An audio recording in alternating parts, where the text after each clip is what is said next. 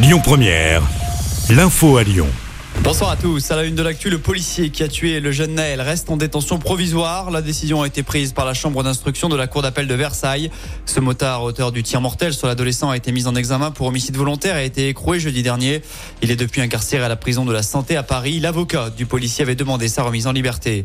Sur le terrain, le retour au calme se confirme. Aucun incident majeur n'a été recensé à Lyon comme partout en France.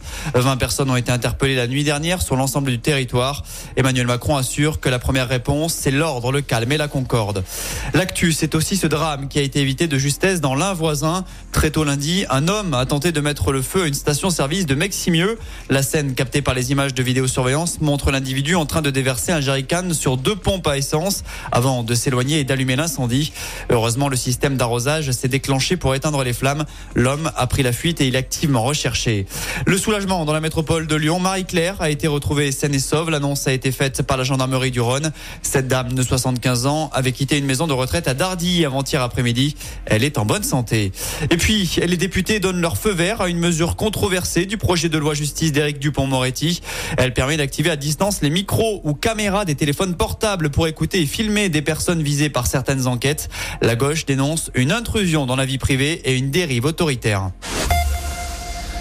Dans le reste de l'actu, J-1 avant les premiers départs pour les grandes vacances d'été. Bison futé voie orange sur toute la France. Un seul axe est classé rouge et c'est évidemment l'A7 de Lyon à Orange. Il est déconseillé de partir dès midi demain et le trafic sera carrément saturé sur l'autoroute du Soleil entre 15h et 19h. En parlant de trafic dense, ça devrait être le cas pour encore quelques semaines sur la 47. La circulation est réduite sur une seule voie, rive de Gier depuis vendredi dernier dans le sens Saint-Étienne-Lyon à cause d'un effondrement d'un morceau de la bande d'arrêt d'urgence. Selon le progrès, le retour à la normale n'est pas envisageable avant le mois d'août prochain.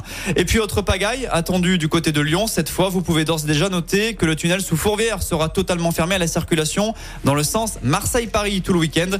Des travaux vont y être effectués. Les perturbations sont annoncées de demain à 20h30 jusqu'à lundi matin 6h. Avis aux fans de Taylor Swift avec cette excellente nouvelle. Il n'y aura pas une, mais deux dates pour le Groupama Stadium. C'est prévu les 2 et 3 juin de l'an prochain. La billetterie ouvre mardi à 13h, mais il faut s'inscrire au préalable.